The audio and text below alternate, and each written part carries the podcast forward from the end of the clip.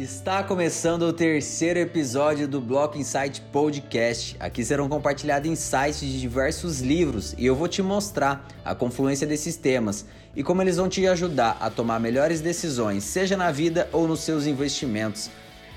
E no programa de hoje vamos falar sobre como fazer escolhas inteligentes e se beneficiar do caos do mundo onde vivemos. E para falar sobre esse assunto, eu vou trazer quatro autores distintos que falam sobre o mesmo tema e compartilham da mesma opinião sobre tomada de decisão. E essas tomadas de decisões podem te ajudar a tomar escolhas mais inteligentes para sua vida, assim como também pode te ajudar a ganhar muito dinheiro.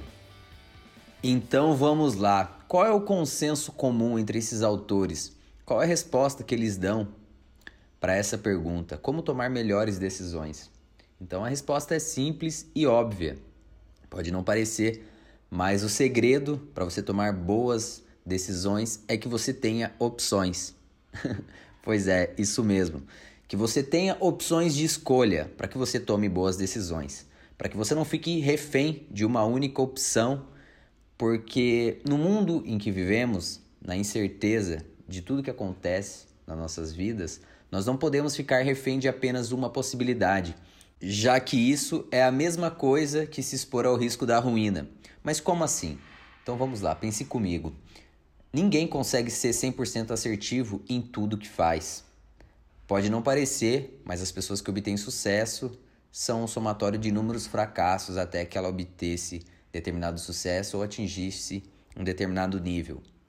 Nós não conseguimos obter 100% de resultado em tudo que fazemos. Isso é impossível e é uma falácia pensar desse modo. Então, se você tem uma única opção e sempre você tem que fazer tudo dar certo, você pode ser que da primeira vez você obtenha sucesso, pode ser que da segunda você obtenha também, mas em algum momento você vai falhar.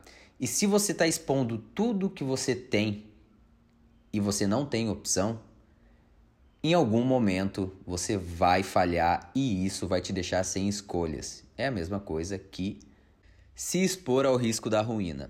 E antes de compartilhar os insights que eu separei como base para esse episódio, eu queria compartilhar uma história com vocês para contextualizar tudo isso.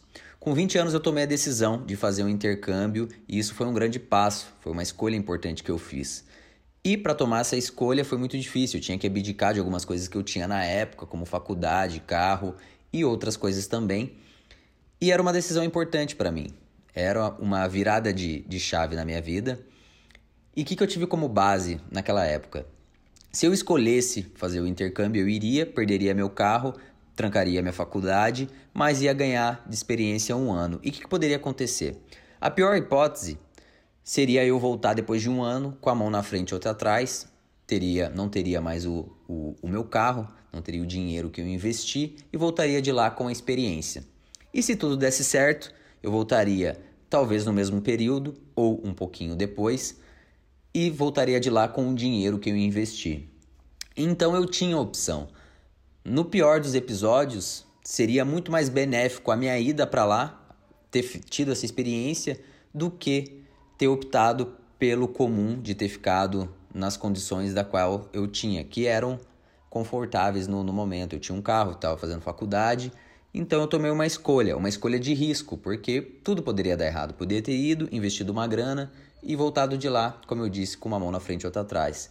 Mas essa possibilidade já era muito melhor do que a minha condição atual. Então, mesmo se eu fracassasse naquilo que eu estava disposto a fazer, a minha opção de fracasso seria muito mais positiva do que a situação atual. Então é em torno disso que a conversa gira. Por exemplo, o primeiro autor que eu trago para essa conversa vai ser o Gustavo Cerbasi.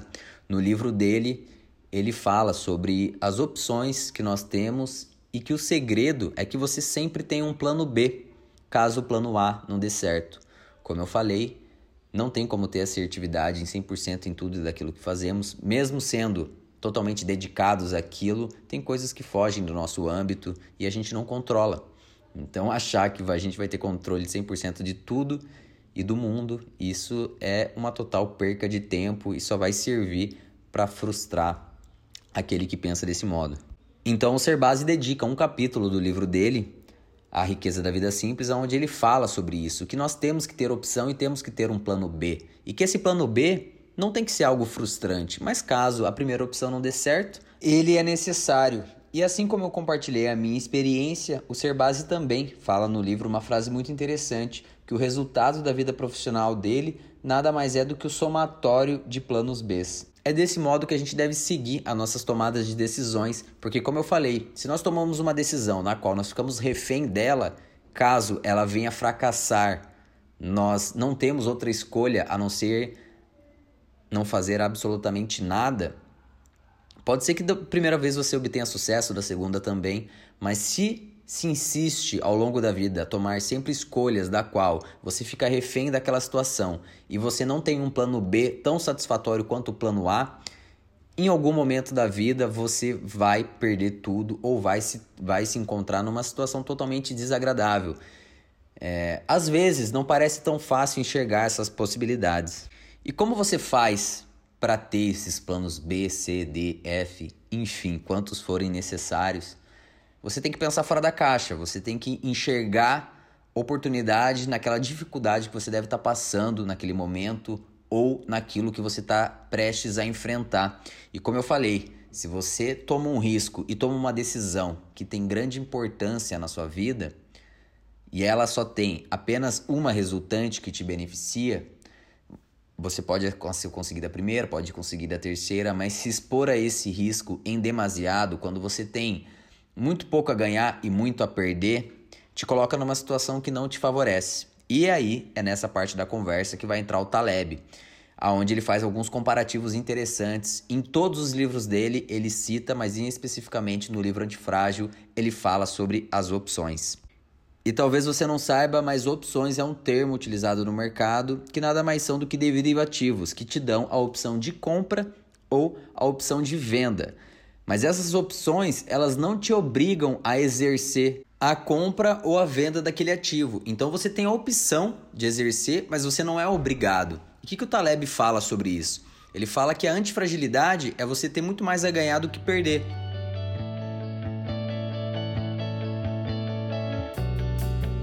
Eu vou contextualizar e simplificar de uma maneira que seja mais fácil de entender. Vamos dizer que você tem um 10 contatinhos, tá? Vamos trazer para os tempos atuais e num contexto que seja de entendimento de todos. E você manda mensagem para 10, para esses 10. Manda um oi. Então você tem 10 opções diferentes. E dentro dessas 10 opções você tem o seu grau de favorito. Você tem o, o que está em primeiro lugar, segundo, terceiro, aquele que te agrada mais dentro dos seus parâmetros.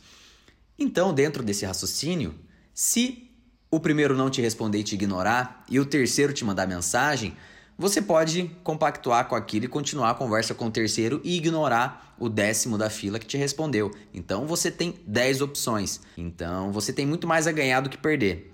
O que, que você tem a perder com isso? Você vai mandar mensagem para os 10 e os 10 vão te ignorar. Ou você tem a possibilidade de 3 te responderem. Ou você tem a possibilidade de 5 e dentro desses cinco você vai exercer aquele que mais te favorece. Então, basicamente é isso. Obviamente, isso é uma suposição simplesmente supérflua para que a gente consiga entender o raciocínio da opcionalidade, mas é basicamente isso que o Taleb fala. E isso vai dar abertura para o nosso terceiro autor, que é o Mark Douglas. Ele não é muito conhecido porque ele é autor de dois livros muito específicos do mercado financeiro, mas ele traz um insight muito interessante que é o seguinte: vamos considerar que você tem uma assertividade de 70% naquilo que você faz, nas suas atividades. Vamos se dizer que em tudo que você planejou na sua vida, você consegue acertar 70%. Então, partindo dessa premissa, se você começa 10 projetos novos, 7 você vai ter sucesso e 3 você vai falhar, certo? E você não sabe qual sequência que isso vai acontecer. Não adianta, você não sabe se vai ser o primeiro, se vai ser o quarto, em qual ordem isso vai acontecer. Então pode ser que seja os três últimos, pode ser que seja o segundo, o quinto e o sexto. Mas isso vai acontecer. O problema é, se isso acontece no primeiro, no segundo e no terceiro e você colocou muita expectativa, isso vai te fragilizar e pode ser que você desista, entende? Se você não tem essa, essa concepção de que as coisas pode sair do jeito que você não espera, e você não tem alternativas para isso, você não tem opcionalidade, você fica refém dessa situação e você abandona. Você fala: olha, eu tenho três chances para fazer a coisa acontecer. Mas pode ser que só na décima primeira que vai dar certo. E a sua assertividade ainda é de 70%. É muito difícil mensurar isso. Mas eu estou falando de uma maneira lúdica para que fique claro a ideia e os insights que eu quero trazer aqui.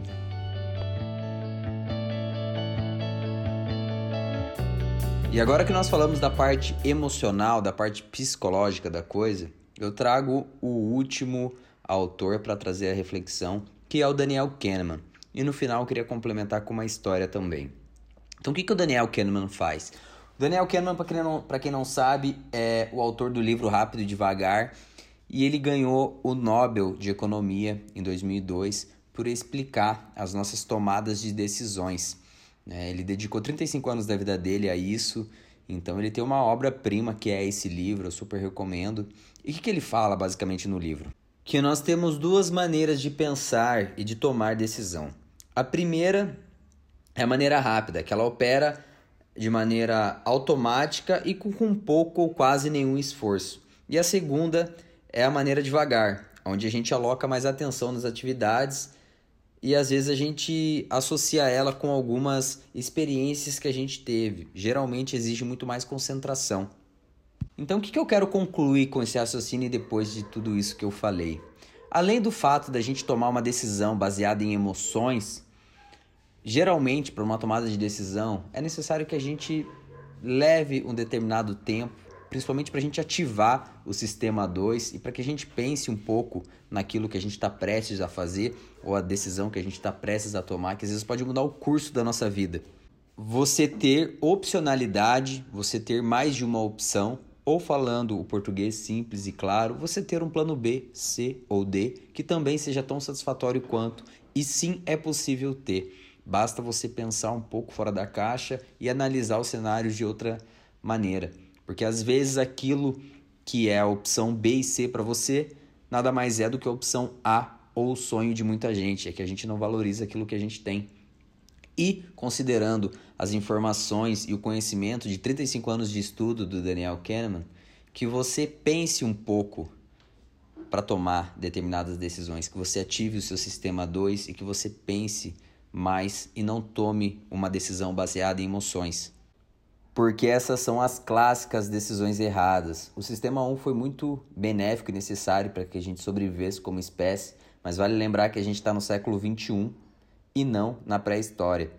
Então, vale muito mais a gente utilizar aquilo que nos difere dos outros animais do que viver dos nossos instintos e tomar decisão baseadas em emoções. O insight que eu queria trazer para vocês hoje era esse. Eu espero que vocês tenham gostado e que vocês tomem melhores decisões na vida de vocês. E eu tenho um encontro marcado com vocês por aqui na semana que vem e vejo vocês pelo Instagram. Até mais.